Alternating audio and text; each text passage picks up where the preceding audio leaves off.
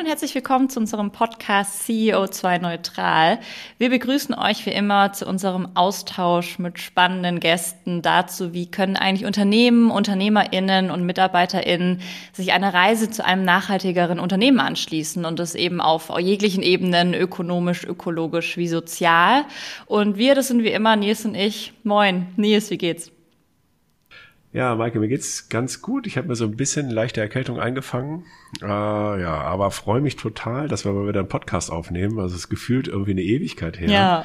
Äh, ja, äh, vielleicht frage ich dich erstmal, wie es geht. Ich glaube, wir haben nach deinem Urlaub noch gar nicht wieder richtig gesprochen. Nee, genau, deswegen, ich nehme auch die Schuld auf mich, warum länger nichts kam. Aber ich war jetzt drei Wochen mit dem Camper unterwegs und deswegen bin ich natürlich tiefenentspannt und äh, freue mich aber auch, dass es weitergeht. Und auf unseren Gast heute. Magst du ein bisschen was zu ihm erzählen, Nils? Ja, heute haben wir äh, Markus Matiacek, äh, von uns genannt Muck, zu Gast. Und Markus arbeitet bei der Welthungerhilfe. Äh, ja, da hatten wir ja auch schon mal einen Podcast mit Matthias Mogge, dem Generalsekretär. Wir haben aber heute einen ganz anderen Aspekt, den ich total spannend finde, aber vielleicht erstmal zu Markus. Markus ist geboren in Schweinfurt, äh, ist dann äh, nach Würzburg gegangen und äh, ist ja groß geworden in der IT-Beratung und hat dann 2017, äh, ja, ich sag mal, rübergemacht zur Welthungerhilfe.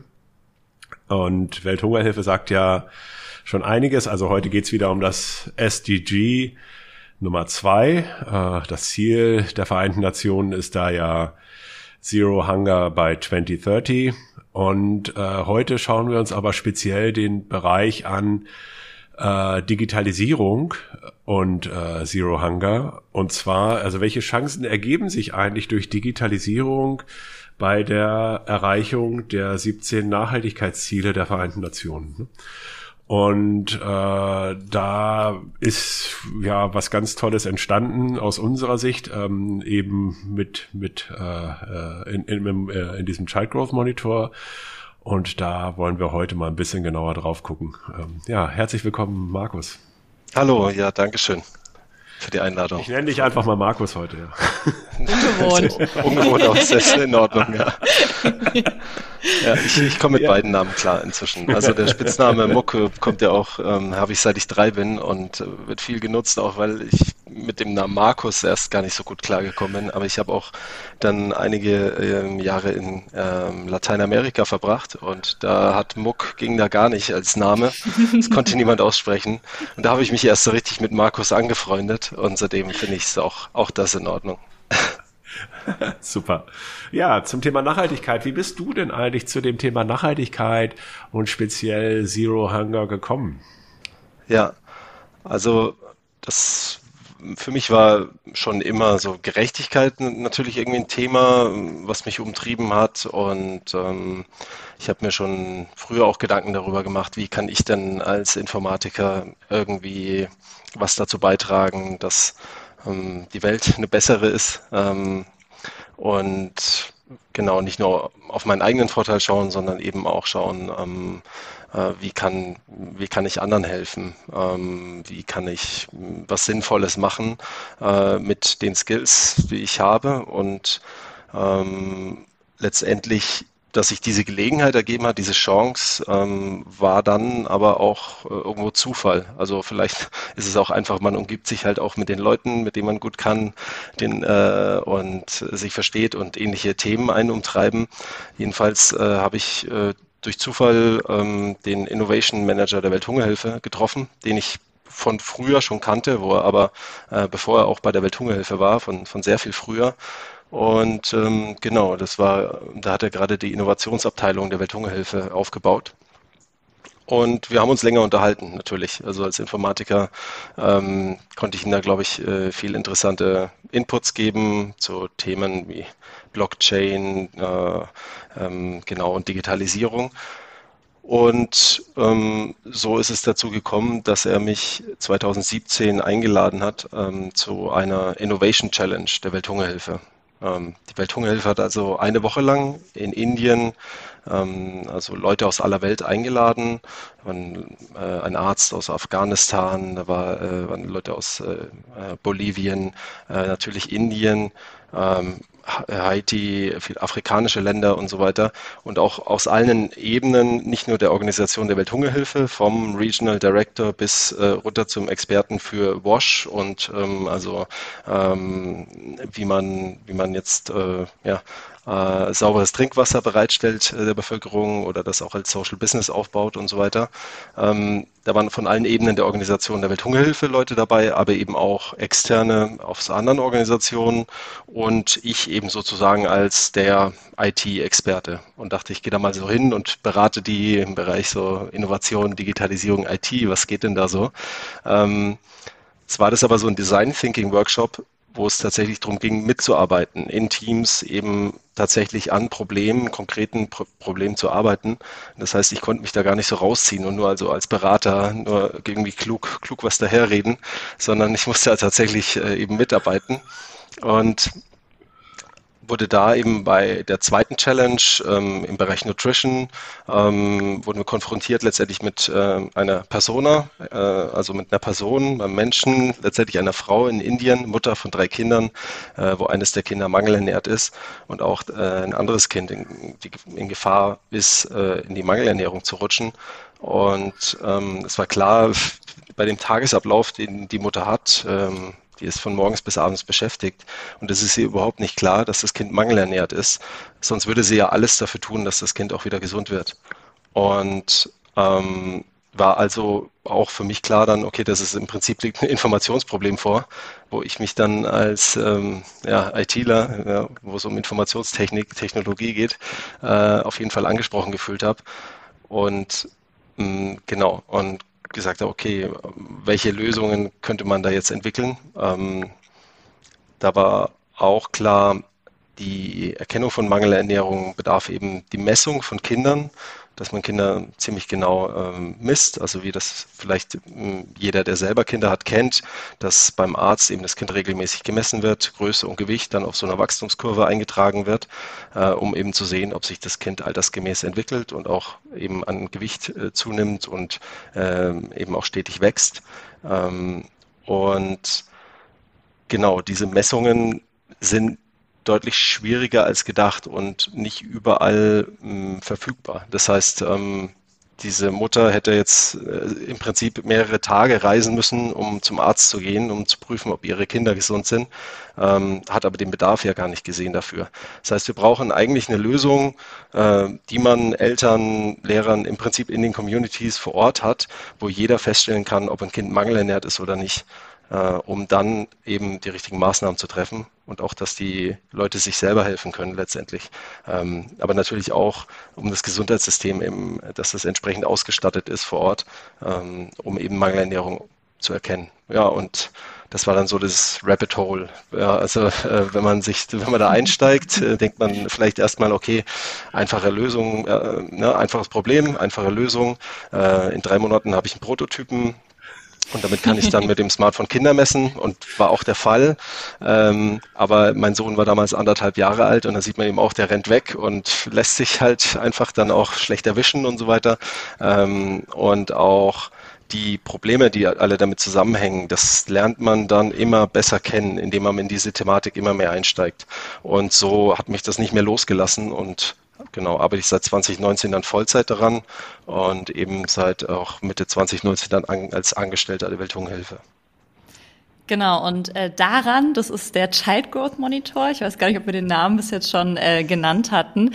Ähm, wenn du jetzt äh, ihn nochmal so wirklich in, in zwei, drei Sätzen zusammenfasst, ähm, was ist der Child Growth Monitor? Ähm, wie, wie kann ich mir das vorstellen, wenn ich den eben benutze?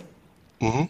Genau, ja, wenn ich die Child Growth Monitor App auf meinem Handy habe, ähm, dann mache ich einen äh, kurzen Scan von dem Kind äh, und mittels künstlicher Intelligenz ermitteln wir die Größe, Gewicht oder auch Körperumfänge von dem Kind und können damit ähm, eben, wenn man das Alter und das Geschlecht des Kindes kennt, auf Daten der Weltgesundheitsorganisation und dem Standard der Weltgesundheitsorganisation basierend eben ähm, alle Formen von Mangelernährung und Unterernährung erkennen. Also nicht nur die Wachstumsverzögerung, ähm, genau die, von der ich, die ich schon so angedeutet hatte, natürlich auch Auszehrung, die von, die man immer so vor Augen hat, wenn man von mangelernährten, an mangelernährte Kinder denkt, äh, die aber eigentlich nur einen, einen, relativ geringen Teil, also, also zumindest einen geringeren Teil ähm, der Mangelernährung ausmacht, aber auch eben Dinge wie ähm, Übergewicht, Obesity und so weiter, mhm. die auch oft eben mit ähm, mit falscher Ernährung zusammenhängen äh, und auch oft dann mit äh, der Wachstumsverzögerung zum Beispiel einhergehen. Das heißt, ich kann mir das dann so vorstellen, ich, ich scanne das, das, das Kind ein, die Daten werden erfasst, äh, einmal in die, in die Cloud geschubst und ähm, dann verglichen sozusagen, also mit ganz, ganz vielen Vergleichsdaten und daraus kann ich dann eben eine Art Feedback generieren, das mir eben sagt, äh, mein Kind ist jetzt äh, unterdurchschnittlich wenig gewachsen die letzten Monate. Also sozusagen, dass, ähm, dass es eigentlich eine, so eine Art ein Vergleich ist, der da stattfindet, automatisiert? Ähm, Schon auch, aus anderen Gründen allerdings. Ähm, um die Messgenauigkeit sicherzustellen, ähm, mhm. vergleichen wir die Daten mit ganz vielen anderen Beispieldaten, um zu schauen, wie ist denn hier die, die Fehlerverteilung bei unseren Messungen und so weiter. Ähm, es ist in erster Linie aber dann erstmal tatsächlich so ein Deep Learning, äh, Computer Vision, also ein Deep Learning, äh, neuronale Netze, künstliche neuronale Netze, wo wir äh, die Bilddaten und auch die, ähm, wir kriegen da Infrarotinformationen von dem äh, Smartphone, mit dem wir messen können, ähm, indem wir die tatsächlich in das Modell äh, einspeisen und dann kommt ein Ergebnis raus, Größe ist das und das. Ähm, die tatsächliche mhm. Größe und das Gewicht das ist mir insofern wichtig, als dass immer noch ein Mensch auch nachmessen kann. Also es wird ja auch immer mhm. viel bei äh, künstlicher Intelligenz immer ein bisschen äh, geredet über, ähm, dass es eine Blackbox ist und ob das dann nachvollziehbar ist und so weiter. Und das ist eben bei dem System, was wir entwickeln, auf jeden ist es der Fall, dass das nachvollziehbar ist. Das kann also jeder Mensch dann immer noch nachmessen. Wie genau ist dann wieder die andere Frage, weil wie gesagt, die Messungen von Größe und Gewicht sind schwieriger als man denkt. Ähm, das ist also, werden viele nicht verstehen verstehen einfach, ja, wie, wie Größe, Gewicht messen ist, ist doch ganz einfach, ne? Maßband und dann Kind auf die Waage und zack, fertig. Ähm, ist leider nicht so äh, einfach. Ähm, wie gesagt, da, da, muss man in die Details einsteigen. Aber ähm, wir genau schmeißen die Bilddaten 3D-Daten in dieses Modell rein und kriegen ein Ergebnis Größe oder ein Gew Ergebnis Gewicht raus, ähm, das man dann eben nachvollziehen, nachmessen kann, äh, wenn man das möchte. Und ähm, dieses äh, Vergleichen dann mit den ähm, Daten, wie Kinder normalerweise sich denn entwickeln, wachsen und an Größe und Gewicht zunehmen. Das sind eben WHO-Daten, die ähm, einfach, ähm, ja, wo, wo, wir eine Entscheidungshilfe geben können. Also im Prinzip müssen wir unsere Messungen nur auf, dem, auf der Wachstumskurve anzeigen. Ähm, diese Wachstumskurve zeigt eben auch, ähm, also diese Kurven, die da drauf sind, zeigen eben die Vergleichsdaten an, ähm, wie die Kinder sich normalerweise entwickeln. Und dann sieht man eben, ist, wächst dieses Kind unterdurchschnittlich oder, ähm, oder ist es, ähm, wächst es, sage ich mal, relativ normal, in Anführungszeichen. Ich glaube, da kann man schon von normal reden, bei so einer Normalverteilung statistischen. Mhm. Ja. Also das bedeutet, im Endeffekt geht es ja um auch ein Stück weit den versteckten Hunger. Also das bedeutet, also man erkennt jetzt gar nicht unbedingt auf den ersten Blick. Also der Use Case war ja auch, Frau hat drei Kinder. Sie wüsste jetzt gar nicht, welches davon mangelernährt ist und ihr könnt das quasi aufdecken mit der App. Das ist, fand ich das erste Interessante. Und das zweite ist ja auch, weswegen ist denn das so wichtig, diese Mangelernährung zu erkennen? Ja, ähm, genau. Also ähm, ob überhaupt eins mangelernährt ist, genau oder nicht, das weiß man eben nicht. In den Ländern, wo wir arbeiten, ähm, sind so 40, also in den Regionen vor allem auch, wo wir arbeiten, sind so 40 bis 60 Prozent der Kinder mangelernährt. Ähm, und das ist eine wahnsinnig hohe Zahl dafür, dass eigentlich niemand das will, ja, dass ein Kind mangelernährt ist. Also schwierig zu verstehen, wieso es dann der Fall ist. Ähm, das hat auch ähm, in den Fällen ähm, wo wir in der Region, wo wir arbeiten, ähm, eher nicht mit ähm, damit zu tun, dass da nicht genug Essen da wäre oder so. Ähm, das hat dann hat oft andere Gründe ähm, und ähm, diese 40 bis 60 Prozent erstmal ja, zu erkennen, um dann zielgerichtet zu schauen, was sind denn jetzt tatsächlich bei diesem Kind speziell die Gründe, dass es sich nicht ordentlich entwickelt. das da greifen dann wieder die, die zielgerichteten Maßnahmen. Da können die dann wieder ansetzen. Da können sie aber nicht, wenn es gar nicht klar ist, ob ein Kind und, und welche Kinder denn mangelernährt sind. Ähm, für die Kinder ist das fatal, weil durch so eine Wachstumsverzögerung, also erstmal, also sterben über drei Millionen Kinder jedes Jahr natürlich äh, an Mangelernährung. Also Auszehrung ist schon auch ein Problem. 55, 55 Millionen Kinder auf der Welt sind Mangel, also unterernährt, äh, schwer unterernährt, ausgezehrt. Ähm, und ähm, das ist natürlich äh, ein großes Problem, ähm, weil vor allem, wenn es zu spät erkannt wird. Ähm, Gerade bei Kleinkindern, die haben wenig Fettreserven. Ähm, wenn das Kind, wenn die nächste, der nächste Arzt äh, eine mehrere Tagesreise entfernt ist und man erkennt es nicht sehr frühzeitig, dann stirbt das Kind leider. Und das sind dann über drei Millionen Kinder, die leider dieses, dieses Schicksal ereilen. Und das ist also ein Schicksal natürlich auch für die Familie. Ähm, das ist schon mal äh, furchtbar und das kann mit einer frühzeitigen Erkennung eben, ähm, glaube ich, äh, kann da vorgebeugt werden.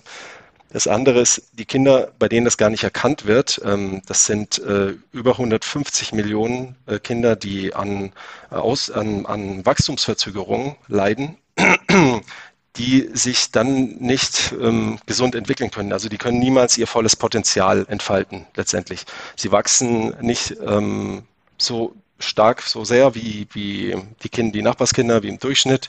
Ähm, und ist aber nicht nur, dass sie dann kleiner sind, sondern auch das Gehirn kann sich halt eben auch nicht richtig entwickeln. Die können sich in der Schule nicht richtig konzentrieren, sind öfter krank und werden später im Leben auch im Durchschnitt weniger verdienen. Da gibt es also Studien von der Weltbank, die davon sprechen, dass sie im Durchschnitt mindestens zehn Prozent weniger verdienen. Ähm, mhm. Es sind also letztendlich stiehlt man den Kindern ihre Zukunft. Das ist, sind, ähm, wenn man das nicht frühzeitig erkennt, das kann man nicht wieder gut machen, das kann man nicht wieder aufholen. Ähm, und die Kinder können einfach ihr volles Potenzial nicht entfalten. Und das ist, glaube ich, etwas, was mich jetzt besonders auch irgendwie umtreibt, weil ich mir denke, so, uns geht so gut und wir haben diese Möglichkeiten, diese Chancen, ähm, in Schule gehen zu lernen, ja, ähm, und ähm, eben dann was Sinnvolles mit unserem Leben anzufangen. Äh, andere kriegen diese Chance überhaupt nicht, weil sie schon in jungen Jahren eben ähm, sch schlechten Verhältnissen ausgesetzt sind und letztendlich dann eben an Mangelernährung leiden. Ja, also diese Zusammenhänge, ne, die, also lebensentscheidenden Zusammenhänge, das ist ja schon irre irgendwie, wenn man sich damit mal auseinandersetzt. Ähm, jetzt hat die Welthungerhilfe ja als ihre Vision sozusagen bis 2030 ähm, Hunger auf der Welt ähm, einzudämmen. Ist das, ähm, habt ihr euch damit runtergeordnet als äh, das äh, Team Childgrowth Monitor? Habt ihr für euch auch nochmal eine eigene Vision ähm, erarbeitet? Ja, genau, also diese diese nachhaltigen Entwicklungsziele, Sustainable Development Goals, sind, glaube ich, ein großer Wurf. Ähm, also es gab ja mhm. vorher schon diese Millennium, Millennium Development Goals, jetzt die Sustainable Development Goals, wirklich den Hunger bis 2030 abzuschaffen. Armut abzuschaffen. Ja, das sind natürlich sehr ambitionierte Ziele, die nicht auch nicht von der Welthungerhilfe erstmal kommen, sondern äh, von den Vereinten Nationen. Ja, wo sich also dann ähm, die über 150 Länder der Vereinten Nationen, weiß jetzt nicht äh, genau wie viel, wie viel sind ehrlich gesagt, sind wahrscheinlich weniger als 200 und mehr als 150, ähm, die sich eben zum Ziel gesetzt haben. Ja, das das äh, ist etwas, was wir schaffen ähm, können und schaffen wollen, bis 2030 Hunger und Armut abzuschaffen oder zumindest äh, verstanden haben, wenn man sich nicht sehr hoch gesteckte Ziele setzt, dann wird man überhaupt nichts erreichen. Ja, das heißt, leider ist es auch so, sehr viele glauben da nicht dran ähm, oder nicht mehr dran, ähm, dass man das wirklich schaffen kann, dass es wirklich möglich ist, ähm, den Hunger auf der Welt abzuschaffen. Das sage ich als Optimist, das ist aber sehr traurig. Ja? Mhm. Wenn die Leute nicht dran glauben, dann ähm, finde ich persönlich, ja, also ich glaube dran. Ja. Ich, ich glaube lieber dran und mache was dafür, dass es da vielleicht dann doch noch funktioniert. Und da hat die Welthungerhilfe eben auch erkannt, so weiter so wie bisher, ähm, damit werden wir nicht den Hunger auf der Welt abschaffen. Wir leisten sehr gute Arbeit, ähm, den Menschen geht's immer besser. Ähm, der Hunger ähm, oft, äh, ist, also die, die Zahlen zum Hunger sind, sind immer gesunken. Ähm, natürlich gab es auch jetzt Aussetzer mit äh, vielen Kriegen und so weiter, ja, diese Situation verschlechtern auch wieder. Ähm, trotzdem ist es ein kontinuierlicher, ähm, guter Fortschritt, den wir machen, würde ich mal sagen, insgesamt auf dem Planeten. Ähm, nur zu dem Ziel, diesem ambitionierten Ziel, wird man so halt nicht kommen. Dafür braucht's disruptive Innovation letztendlich. Das ist so ein, eine Erkenntnis letztendlich. Wenn wir, wir müssen was grundlegend anders machen und man hat gesehen, eben gerade in der, in der Technologiebranche ähm, gab es viele Disruptionen, die wirklich komplett unser Leben äh, verändern. Und ähm, genau das einzusetzen äh, für die eigenen Zwecke, für die ähm, nachhaltigen Entwicklungsziele, ähm, das war eben die Vision. Und ähm, dafür hat die Welthungerhilfe dann damals diese Innovationsabteilung gegründet und ähm, das ist letztendlich auch das Ziel, wo wir dazu beitragen wollen, mit unserem speziellen Fokus, unserer Vision, ähm, dass wir in einer Welt ähm, leben wollen, in der jedes Kind eben regelmäßig ähm, äh, gescreent werden kann oder ähm, bei jedem Kind regelmäßig festgestellt werden kann, ob es denn, ob denn Mangelernährung vorliegt. Ähm, denn wenn das der Fall ist, dann können die Gesundheitssysteme eingreifen, aber auch die Leute selber, die Communities und so weiter, die, die da eben ja, eingreifen können. Ja, okay, also Riesenthema. Das bedeutet, es geht halt nicht darum, einfach mal äh, 20 äh, oder 100.000 Kinder zu scannen, sondern am Ende ja eigentlich in allen Gebieten, in denen ihr unterwegs seid, mit den entsprechenden Hilfsorganisationen, mit denen ihr vernetzt seid, alle Kinder mehr oder weniger zu scannen. Genau, ja, also äh, das muss das Ziel sein, dass alle Kinder regelmäßig gemessen werden, wie es in Deutschland eben auch ist. Also ähm, wenn man hier den, die Arzttermin für die U-Untersuchung nicht wahrnimmt, dann kommt das Jugendamt vorbei. Ne? Ähm, ja. Und das ist für uns irgendwie ganz selbstverständlich, ähm, dass man das eben, ähm, dass es hier um Grundrechte für Kinder geht, äh, die gewährleistet werden müssen. Ähm, die lassen sich anderswo eben schwieriger gewährleisten. Und ja, äh, auch in Deutschland ist natürlich so, äh, wenn man es vielleicht frühzeitig erkennt, kann man besser dagegen steuern und so weiter. Aber natürlich ist unser Fokus eben auf die Länder, ähm, bei denen, in denen es einfach absolut die höchsten Zahlen von Mangelernährung geht, gibt. Deswegen haben wir auch gestartet in Indien und sind dort äh, stark verankert. Ähm, und das ist ähm, natürlich auch ein Vorteil von digitalen Lösungen, ne, dass sie sich halt skalieren lassen. Ähm, das äh, sieht man einfach, dass es halt, dass wir äh, im Prinzip diese Lösung ähm, Planet Scale ja, bereitstellen können, wenn man, wenn man mal Worte von Google oder so benutzt. Ja. Äh, wir brauchen im Prinzip eine Lösung, ähm, die wirklich auf der ganzen Welt einsatzbar ist und wo am Ende vielleicht tatsächlich eine Milliarde Messungen im Jahr stattfinden ähm, und da unter Umständen eben auch äh, ja, enorme Datenmengen verarbeitet werden. Ja, krass. Ja, genau. Jetzt sind wir ja in dem Thema NGOs, also Nichtregierungsorganisationen und äh, Tech-Startups. Ja, das sind ja erstmal äh, definiert ja eigentlich erstmal zwei Welten. Wie geht denn das zusammen? Also jetzt auch kulturell, ja? Also wie, wie läuft das da bei euch? Seid ihr da sehr autark oder seid ihr sehr stark eingebunden in die Welthungerhilfe? Also wir sind eingebunden, genau als Projekt äh, in die Welthungerhilfe momentan, äh, mit dem Ziel, das Ganze als Social Business auszugründen, im Prinzip. Wir wollen also eine Non-Profit ähm, Open Source äh, Software Company sein, im Prinzip. Ein, eine, eine quasi öffentliche Dienstleistung, aber als private Organisation, die die Welthungerhilfe dann ja auch letztendlich ist, ähm, bereitstellen. Und zwar ähm, mit den höchsten ethischen Maßstäben. Das ist ähm, schon allein deswegen notwendig, weil das ja auch sehr sensible Daten sind, die wir verarbeiten, ähm, weil es um Kinder geht, um, äh, um, um Gruppen insbesondere, die besonders ähm, ähm, vulnerabel sind. Ähm, und genau, da äh, ist eben dieser Ansatz, Non-Profit ähm, fast äh, zwingend, würde ich sagen, äh, auch weil man eben sehr hohes Vertrauen äh, braucht. Ähm, die Leute müssen einem wirklich vertrauen, dass man mit den Daten ihrer Kinder nicht irgendwas anstellt, ähm, ja, was also dass da nicht äh, irgendwelche profitgetriebenen Interessen dahinter sind. Äh, am Ende geht's äh, den Leuten schlechter und irgendjemand hat sich äh, aber einen Haufen Geld in die Tasche gesteckt, äh, da würde niemand mitmachen. Ja? Und den, den, die Leute sind da auch sensibel, was diese Themen von Datenschutz und so weiter angeht. Das kriegen wir mit. Und ähm, zwar deine Frage ja nach ähm, der ähm, Welthungerhilfe, wie sehr wir da eingebunden sind. Ähm, Genau, also wir, wir sind da noch sehr stark eingebunden auch und sind auch froh darum, also dass wir dann eben zum Beispiel eine starke Rechtsabteilung äh, auch da, dahinter haben, die uns unterstützen bei diesen ganzen Fragen, wenn es um Datenschutz geht und äh, auch so Ethical Approvals, ähm, die Genehmigungen von Ministerien und so weiter, die dort eingeholt werden müssen. Ähm, aber auch natürlich ja Prozesse.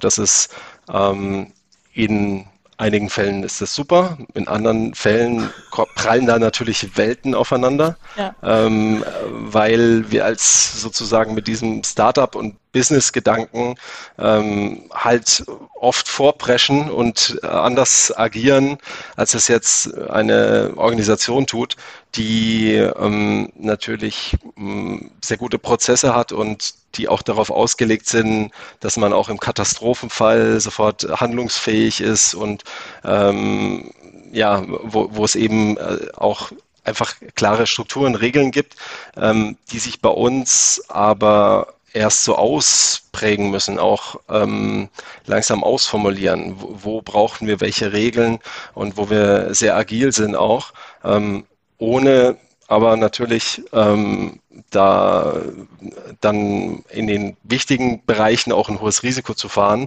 Und das sind ähm, auf jeden Fall, also es ist spannend, da ähm, die, diese, ähm, das sind teilweise Widersprüche auch und so weiter, an denen man aber auch gemeinsam wächst. Ich glaube, die Welthungerhilfe ist ja auch ein Vorreiter im NGO-Sektor, was auch digitale Transformation und Agilität angeht. Ähm, und ich glaube, da können beide Seiten auch äh, voneinander lernen. Und das Beste, was wir hoffentlich machen können, ist ähm, als so eine Art Leuchtturmprojekt ähm, zu zeigen, hey, so kann man das auch machen ähm, und äh, so funktioniert Agilität und ähm, ja, genau, äh, einfach, dass man, ähm, dass man gegenseitig voneinander lernt. Ja.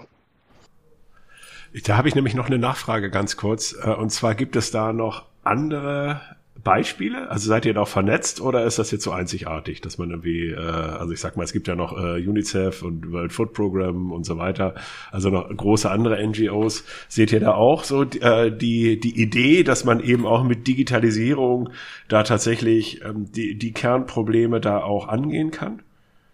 Ja, also wir sind da genau, wir sind da ganz gut vernetzt. Wir sind ja auch zum Beispiel in dem World Food Program Innovation Accelerator ähm, aufgenommen worden, haben da äh, mehrfach teilgenommen, haben auch Funding bekommen. Wir machen ein Forschungsprojekt äh, mit ähm, UNICEF gemeinsam mit der Universität von Namibia.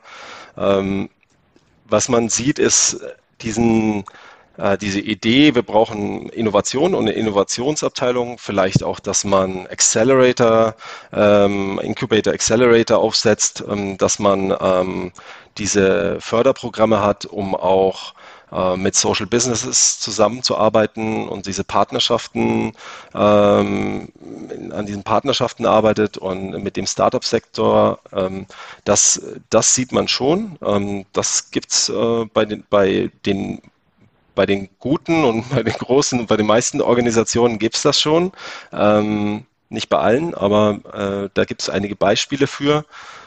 Was, glaube ich, bei der Welthungerhilfe schon nochmal speziell ist, ist tatsächlich, ähm, dass ähm, wir auch über das Child Growth Monitor Projekt diesen, diesen Gedanken der Agilität ähm, stark eben in, in die Organisation getragen haben, dass es dort Pilotprojekte gab, ähm, auch ähm, im Feld äh, mit der Arbeit, mit der ganz normalen ähm, Nutrition-Arbeit mit Partnern und so weiter, die zu schulen, was ist User-Centric Design, was ist Agilität ähm, und dass sie ihre Arbeit tatsächlich umgestellt haben, ähm, um viel mehr zu gucken, um, um, viel mehr noch mit den Leuten zu reden, mit den äh, Betroffenen letztendlich, zu schauen, was brauchen die denn eigentlich, haben die verstanden, was wir wollen, wie wir ihnen helfen wollen ähm, und ist das überhaupt die Hilfe, die sie jetzt gerade brauchen oder haben sie eigentlich noch ein anderes Problem? Ja, wenn ich versuche, ähm, ich habe ein anderes Beispiel neulich gehört, durch Zufall nur ein privates Gespräch von einer anderen äh, Organisation, ähm, die, wo ich den Namen jetzt auch gar nicht kenne, aber irgendwie ähm,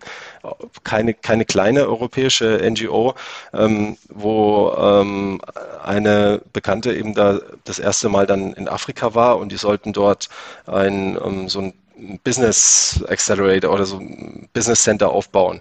Also helfen letztendlich so Smallholder-Farmern, kleinen Farmern, ihre Produkte besser zu vermarkten. Und das ist an mhm. sich eine super Idee. Es sind auch Projekte, die die Welthungerhilfe macht, sowas, ähm, weil das den Leuten nachhaltig hilft, wenn sie es schaffen, ihr Produkt ähm, eben sagen wir mal, Honig nicht nur äh, in Plastikflaschen abgefüllt schnell an der Autobahn an, an LKWs zu verkaufen, sondern wenn die sich zusammenschließen, Branding machen, das schön verpacken, in, in die Stadt äh, transportieren können und dort einen viel höheren Preis erzielen können, ja, dann sind das nachhaltige Alternativen, die die Leute wirklich weiterbringen ähm, und, und diese ganzen Communities auch besser entwickeln. An sich eine super Idee. In dem Beispiel nur, was mir diese Bekannte genannt hat, war es eben so, deren Felder wurden gerade von irgendwelchen ähm, ähm, Schädlingen zerfressen und die hatten ganz andere Probleme. Ja? Und wenn dann das Projekt nicht agil ist und nicht darauf ausgelegt ist, ja, sondern die weiter einfach nur versuchen, ihren Projektplan durchzuziehen, ähm, ja, dann hilft man den Leuten nicht, dann nervt man die nur. Und das ist genau, glaube ich, dieses negative Bild dann, was wir, was wir überwunden, überwinden müssen und, und dieses System, was auch überwunden werden muss und auch wird. Und ich glaube, ähm, da ist die Welthungerhilfe auf jeden Fall Vorreiter. Ja, so großartig das jetzt natürlich alles ist, irgendwie da eine Vision eines Social Business und irgendwie Open Source und da sowas zu entwickeln, ähm, brauchst ja du irgendwie Geld zum Leben, äh, das ganze Team braucht es, es braucht irgendwie auch natürlich die Expertise, also überhaupt natürlich mal Mitarbeitende, die das überhaupt können. Ihr habt wahrscheinlich eine enorme Rechenlast in der Cloud, das kostet auch Geld.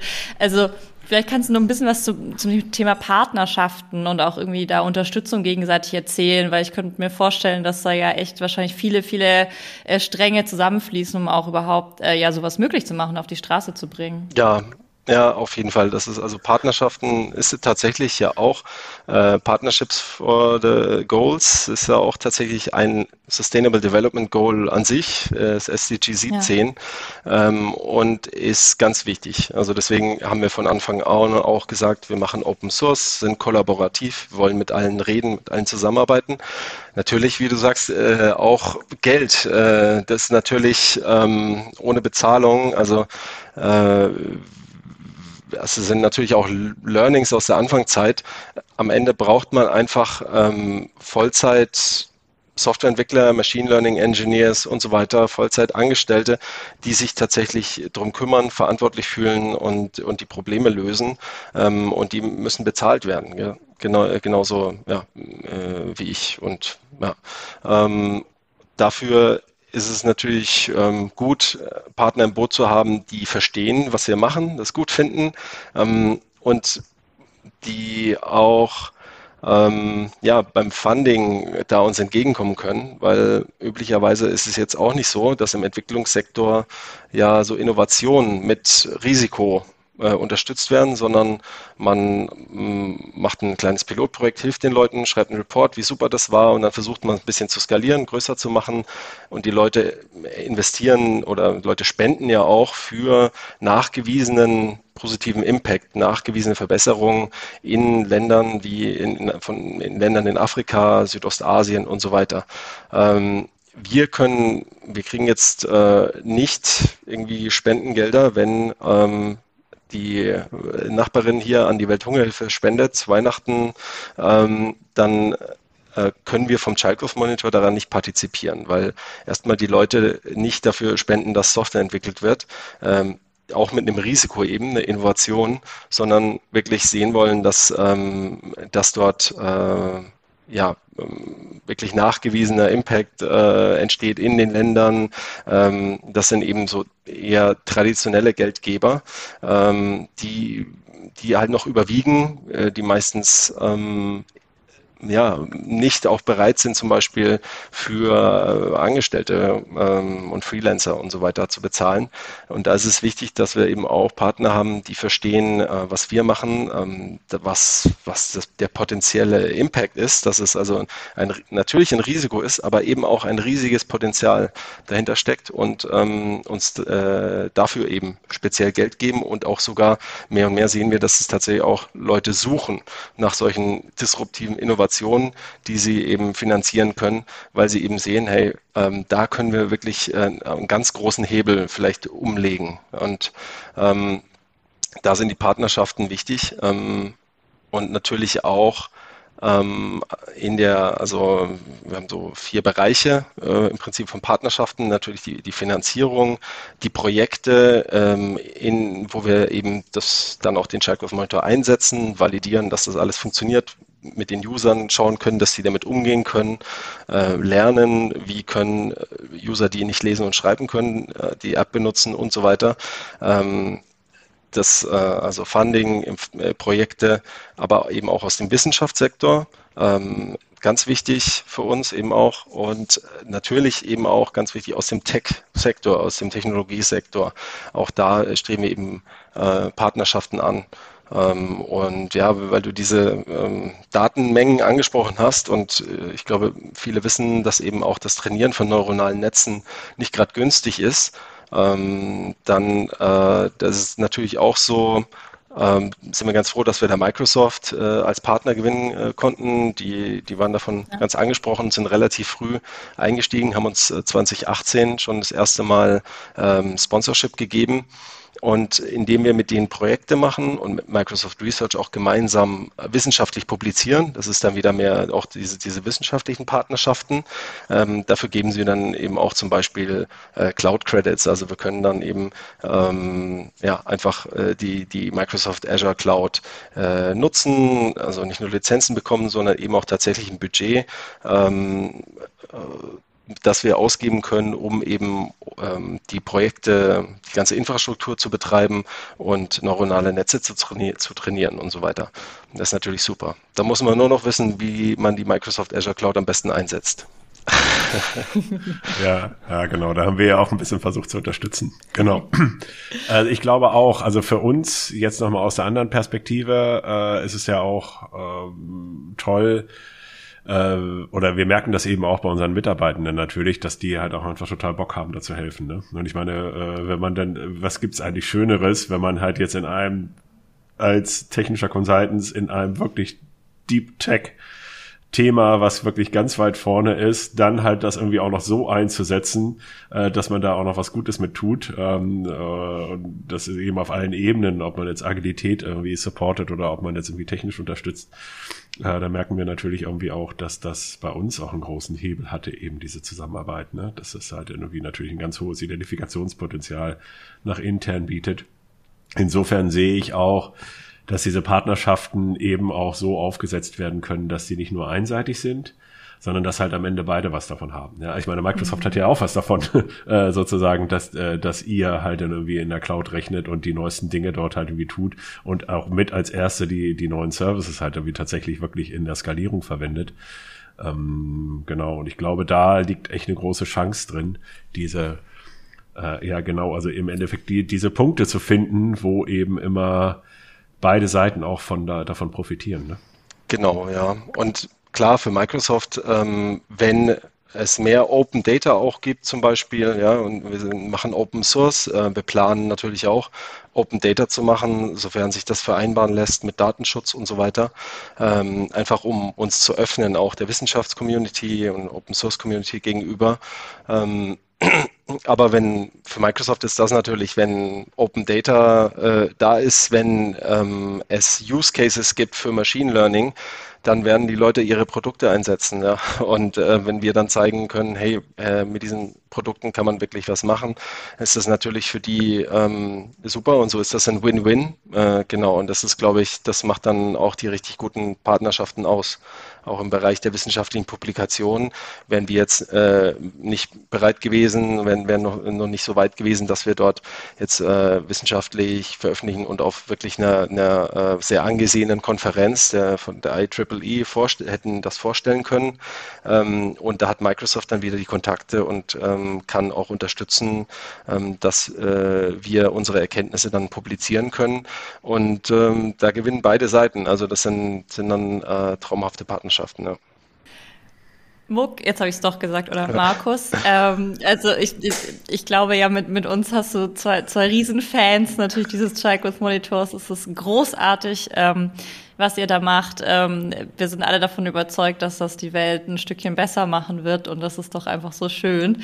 Und ähm, wollen uns für deine Zeit bedanken. Aber am Ende bitten wir immer noch mal jeden Gast äh, um einen Appell. Also wenn du noch mal irgendwas loswerden willst, was du jetzt noch mal gerne allen Hörerinnen und Hörern mitgeben möchtest, muss auch gar nicht heroisch und pathetisch sein, ähm, aber jetzt sozusagen wäre noch mal die Möglichkeit. Ich, äh, wir planen gerade fürs vierte Quartal. Ähm, da denke ich schon wieder an Weihnachten und große Spendenaktionen der Welthungerhilfe.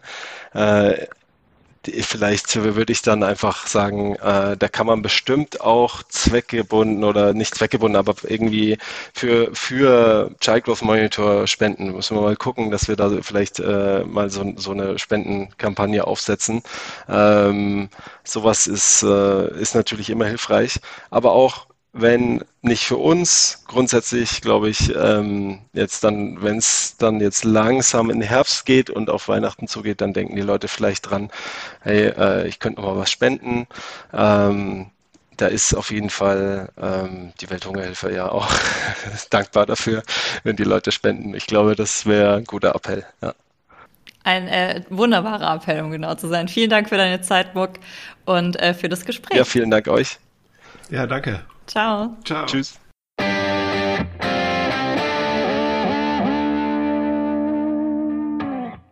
Ja, Nils, wir haben mal wieder mit Markus gesprochen. Äh, wie immer ein Fest, äh, wie ich finde. Ähm, wie fandest du es denn? Ja, ich finde es, äh, fand es wieder super, weil es ja jedes Mal doch nochmal wieder einen neuen Impuls gibt. Also wir waren jetzt ja irgendwie zusammen auf der Hamburger Klimawoche mhm. und haben dort ähm, ja in diesem Thema Digitalisierung oder Chancen durch Digitalisierung und gerade im Bereich Nutrition äh, dort halt wir auch noch uns, uns gerade letzte Woche nochmal ausgetauscht. Und trotzdem ist es, sind es wieder neue Aspekte äh, jedes Mal und das fand ich wirklich, finde ich wirklich toll und äh, ja, und das, dass es da auch so vorwärts geht, das finde ich auch so super. Wenn man mal überlegt, als das gestartet ist, ja, wo man jetzt schon wieder steht und das ist irgendwie, irgendwie super. Was nimmst du denn mit? Ja, ich glaube einfach, also mir wird da auch immer wieder bewusst, diese, diese Kraft, die einfach in ähm, digitalen Lösungen liegt. Ne? Also gerade wenn wir über, wie Jamuk auch erwähnt hat, über Skalierbarkeit reden, aber auch einfach diese, er hat es ja schon so schön formuliert, mit disruptiven Technologien, also so ein bisschen die, diese Lücke äh, versuchen zu schließen, die vielleicht erreicht ist, ähm, irgendwann mit der Arbeit vor Ort und dann zu sagen, okay, jetzt kreieren wir was, was niederschwellig ist, was ja das Coole immer ist an der App und ähm, aber dadurch eben auch so viele Menschen erreichen kann, dass es ich finde, ja, es, die besten Ideen sind ja die, wenn man sie hört, wenn man so denkt, ja klar, auf jeden Fall, logisch, das brauchen wir. Und ich finde, der Chatbot Monitor ist so eine. Und ja, hoffe einfach, dass ähm, das Projekt da ein großes Vorbild für noch weitere andere äh, Denker ähm, ist, die da irgendwie auf, auf clevere Ideen und Lösungen kommen, um irgendwie die Welt auch ein bisschen besser zu machen. Und bei ja. dir? Ja, bei mir ist es mal wieder das Thema die Power in Partnerschaften, mhm. ähm, die ich da sehe. Genau, also eben und gerade eben diese Möglichkeit dieser Win-Win-Geschichten, ja. Also ich sehe das ja also sowohl bei uns, aber auch in der Zusammenarbeit mit Microsoft, ähm, in der Partnerschaft, in der Partnerschaft mit Wissenschaftlern. Und äh, ja, also weil, weil das Thema ist ja so innovativ und so neu, äh, dass das halt überhaupt möglich ist. Ich meine, das hat vorher keiner gemacht. Also diese Netze gab's nicht, die künstliche Intelligenz gab's nicht, äh, das musste alles irgendwie mhm. angelernt werden. Also das ist ja, und das ist ja, und das ist ein großes Team, ja, das sind ja jetzt irgendwie auch nicht drei Leute, sondern das sind richtig viele Menschen, die da mitgearbeitet haben, richtig viele äh, Machine Learning Experts und so weiter und so fort. Äh, also das ist richtig, richtig vorne technologisch. Und dass das eigentlich so möglich ist, aus so einer NGO äh, eben durch Partnerschaften. Äh, das äh, finde ich halt irgendwie faszinierend. Und ich glaube, da, da die richtigen Kräfte so zu, zu bündeln und, und da halt dann irgendwie das auf ein gemeinsames Ziel einzustellen, da liegt einfach nur eine wahnsinnige Kraft. Und das finde ich auch eben auch total faszinierend und da habe ich auch weiter Lust, das eben auch bei uns oder für uns äh, eben in unserem Handlungsfeld 7 äh, Partnerschaften äh, oder voneinander lernen, äh, da halt irgendwie da weiter drauf rumzudenken. Das nehme ich hier nochmal mit. Also jetzt mit der Welthungerhilfe natürlich, aber eben auch mit anderen NGOs. Absolut. Nils, es war eine Freude und äh, schön, dass es wieder losgeht mit unserem Podcasten oder wieder weitergeht. Wir ja. hören uns. Ciao. Super, bis dann, danke, tschüss.